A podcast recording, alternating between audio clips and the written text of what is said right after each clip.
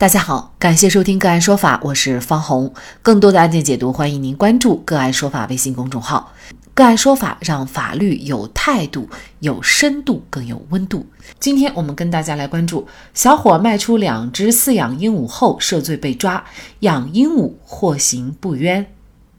王某本性善良，为人老实，有稳定的工作，是一个热爱生活的人，也没有任何的违法犯罪前科。而就在二零一五年，他偶然在网上看到了网友饲养小鹦鹉的视频。本就喜爱小动物的他，被鹦鹉漂亮的外表深深吸引。随后，他了解到小鹦鹉生性温顺，喜欢和人类相处，通过饲养还会和主人互动，更是喜爱有加，就萌生了饲养的念头。二零一五年五月，王某在网络上了解到了一个某群英会鸟业经营部平台。正在售卖他所喜欢的非洲灰鹦鹉。王某和对方取得联系，确定所选的鹦鹉品种以后，这家平台就提供了一份租赁寄养协议，让王某签署，以租赁寄养的名义对动物进行出卖。在王某支付钱款以后，对方即将两只非洲灰鹦鹉交付给了王某。同年，王某在另几个类似的平台以类似的方式又购买了两只绿颊追尾鹦鹉、两只太阳追尾鹦鹉。拿到鹦鹉以后，王某从零开始认真学习饲养鹦鹉的知识，在饲养的过程当中更是无微不至，对鹦鹉爱护有加，有时半夜还会起床照看。他不仅购买饲料、水果、核桃等喂食，还在鹦鹉生病的时候购买鸟类专用药给它们吃。用王某的话说，自己舍不得吃的都省着买给鸟吃了。经过一段时间的相处，几只鹦鹉都对他非常亲近。他下班回家时会主动飞到他的手上互动，有的还会学人说话。这一养就是几年，鹦鹉和主人之间建立了非常友好亲近的感情。也正是因为王某的精心饲养，两只太阳追尾鹦鹉成长得非常健康。二零一八年初诞下了两只可爱的雏鸟，让王某欣喜不已。但是随着雏鸟一天天长大，家里的饲养条件渐渐没有办法满足他的生活需求，加上太阳追尾鹦鹉有个特点就是嗓门特别大，这下呢四只在一起更是每天吵得不可开交。不仅影响了王某家的生活，还影响了邻居，还遭邻居到小区多次投诉。于是呢，王某就萌生寻找他人领养小鹦鹉的想法。二零一八年底，王某终于在鸟类爱好者微信交流群中找到了愿意收养的人，双方开始商议。王某在此期间多次强调，确定收养的话，只能自己养，不得出售，要认真照顾它们，不得虐待。最终，双方协商一致，王某就把两只小太阳追尾鹦鹉出售给了对方。然而，让王某没想到的是，这个买家是个职业贩子。两只小鹦鹉到手后不久，就又找了新的买家，加价卖出。在警方破获的系列非法收购买卖野生动物的案件当中，该职业贩子落网。其所涉及的野生动物，除了鹦鹉，还有陆龟等等。在侦查过程当中，职业贩子供述了涉案的鹦鹉是向王某购得。警方于是顺藤摸瓜找到了王某。王某到案以后，他还在饲养的六只鹦鹉就被全部没收。涉案的鹦鹉经过司法鉴定，分别属于濒危野生动植物种国际贸易公约附录一、附录二的物种，都是珍稀动物。同时，鹦鹉科也列入我国国家二级重点保护野生动物名录。相关法律规定，非法猎捕、杀害、收购、运输、出售鹦鹉科达六只，即达到了刑法的危害珍贵濒危野生动物罪所列的情节严重档次，可判处五年到十年的有期徒刑。王某这下才知道自己已经碰上了法律的红线。因为经济状况不允许，王某没有能力委托律师为自己打官司。在盘龙区司法局法律援助中心的指派下，沈晨律师为王某提供了法律援助。那接下来呢，我们就邀请云南登文律师事务所律师王某的法律援助律师沈晨和我们一起来聊一下。沈律师您好，方老师您好，好，非常感谢沈律师哈。那么这个案件呢，我们可能作为很多人会觉得，呃，养鹦鹉嘛，或者是说你在养鹦鹉的时候，你就必然要发生买或者是卖鹦鹉的这样的行为。那为什么这样的行为会涉嫌犯罪呢？呃，因为在这个案件中，我们看到啊。呃，这个被告人王某，他购买了六只，出售了两只，一共八只鹦鹉。那么这八只鹦鹉经过专业的鉴定呢，它们的种类分别是非洲灰鹦鹉、呃绿颊锥尾鹦鹉和太阳锥尾鹦鹉，都属于濒危野生动植物种。国际贸易公约附录中所记载的珍稀动物物种，同时，鹦鹉科的所有种都列入我国国家二级重点保护野生动物的名录，并且载于最高人民法院关于审理破坏野生动物资源刑事案件具体应用法律若干问题的解释的附表中。呃，所以呢，王某购买、出售鹦鹉的行为已经触犯了我国刑法第三百四十一条的规定。涉嫌危害珍贵濒危野生动物罪，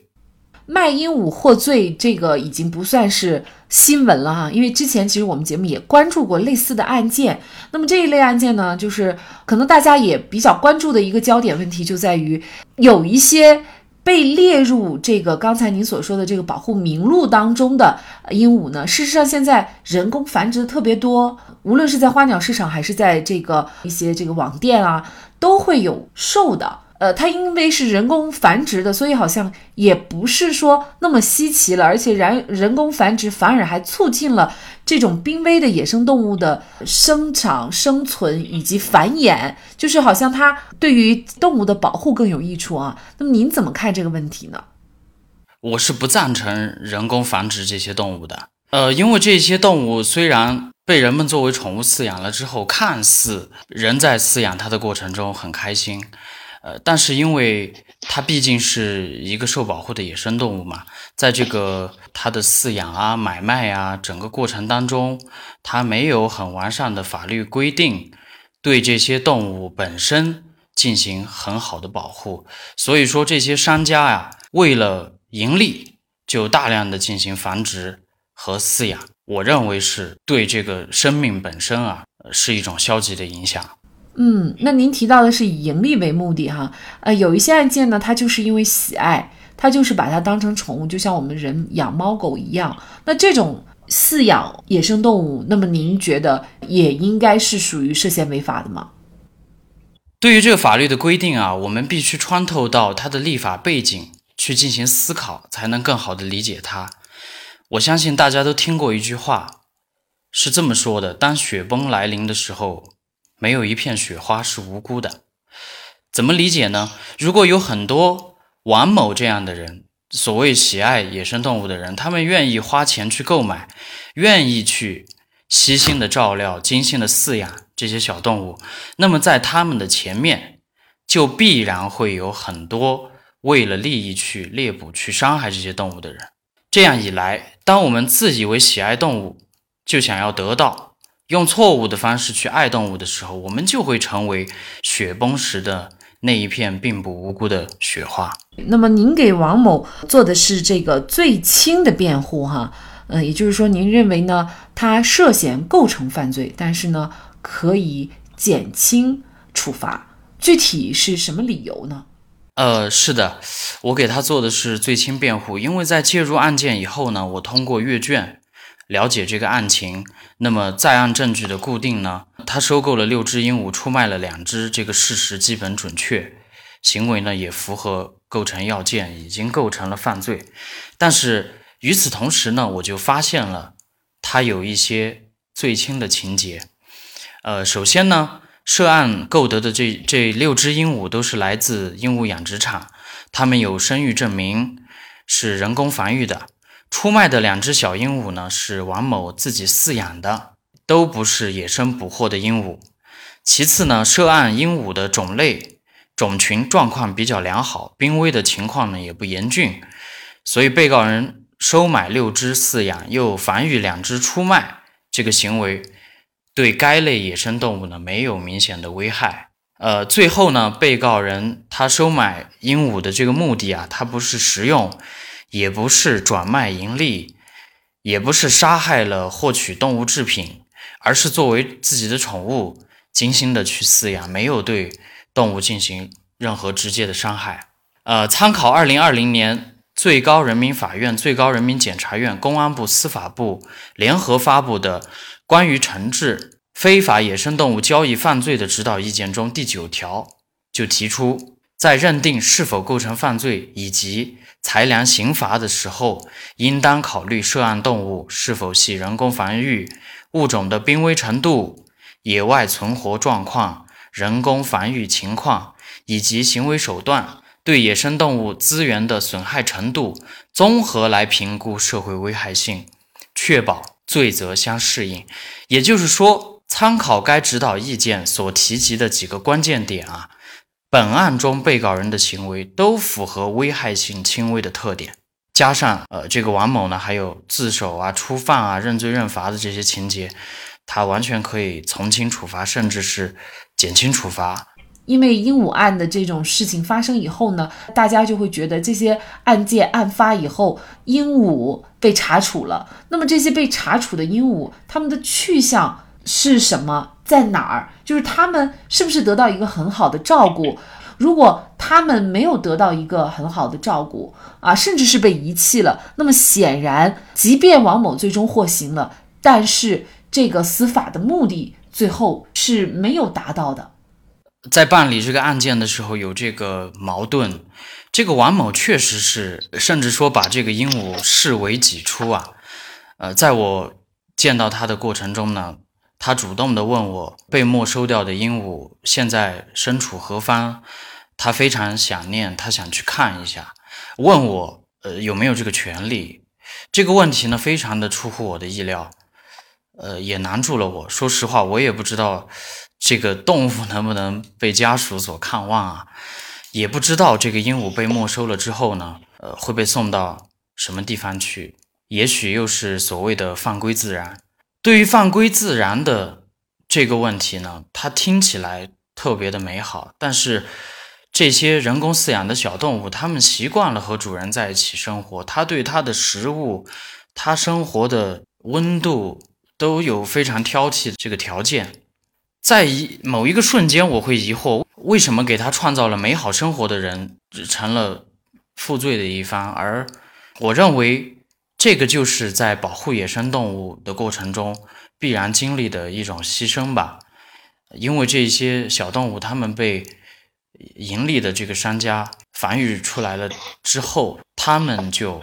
必然意味着不会有顺利回归大自然的那一天。那正好目前呢是正值呃生物多样性大会在咱们昆明召开，那么因为这个案件，可能作为律师您。自己也会有一些深层次的思考，是吗？呃，是的，最近呢，COP 十五正在云南召开。呃，我作为一个云南本土的小同志吧，也感觉到非常的开心。呃，众所周知呢，我们云南的野生动物资源是非常丰富的，也素有野生动物王国的美誉。嗯，但是大家可能不知道的呢是。我们野生动物资源的丰富，也带来了危害野生动物违法犯罪的泛滥。依据云南省公安机关二零二一年八月发布的消息啊，云南省打击破坏野生动物资源违法犯罪战绩战果，在过去的两年都位居全国的第一。呃，这个第一是一个非常尴尬的第一，也就是说，在我们的生物多样性保护已经取得喜人成果的同时。不法分子破坏自然资源、伤害野生动物的违法犯罪活动也一直伴随存在。在本案以后呢，我对野生动物保护的问题也有了更深刻的一些认知。趁这个机会呢，也发表一点我的看法。我认为，人类爱动物的正确的方式，并不是占有它们，并不是把它们抓进动物园里。或者关进海洋馆里，把它们装进自己精心制造的牢笼中，让它们满足人们的好奇心，供人们观赏取乐。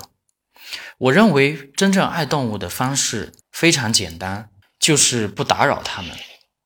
动物们属于大自然，它们属于它们的森林，属于它们的大海，不属于我们的我们家里面的鸟鸟笼，也不属于我们家里面的鱼缸。我认为不打扰，让他们回归大自然中最原本的生活，才是人和自然和谐共生的真正的内涵。所以我想说的是，一方面呢，对于喜爱动物的人士，应当要提高认知，增强法律的意识，避免采用错误的喜爱动物的方式去触碰法律的红线，因为你所认为的喜爱，有可能成为不法分子伤害他们的动机。另一方面呢，对于那些为了私心、为了谋取不法利益而伤害动物、破坏自然资源环境的不法分子，一定会受到法律的惩罚。尽管此案目前还没有宣判，但是因此引发我们对于保护动物、爱护大自然的思考：人类到底该如何对待动物才是爱它们，才真正有利于它们的生存繁衍？好，那么在这里呢，再一次感谢云南登文律师事务所律师王某的法律援助律师沈晨，也非常感谢昆明市盘龙区法律援助中心对本节目的支持。那更多的案件解读以及呢我们的线上视频讲法内容呢，欢迎大家关注我们个案说法的微信公众号。另外，您有一些法律问题需要咨询，都欢迎您添加幺五九七四八二七四六七。这部手机号的微信号向我们进行咨询，我们会将您的问题转给我们专业资深的律师进行解答。好，感谢您的收听，我们下期节目再见。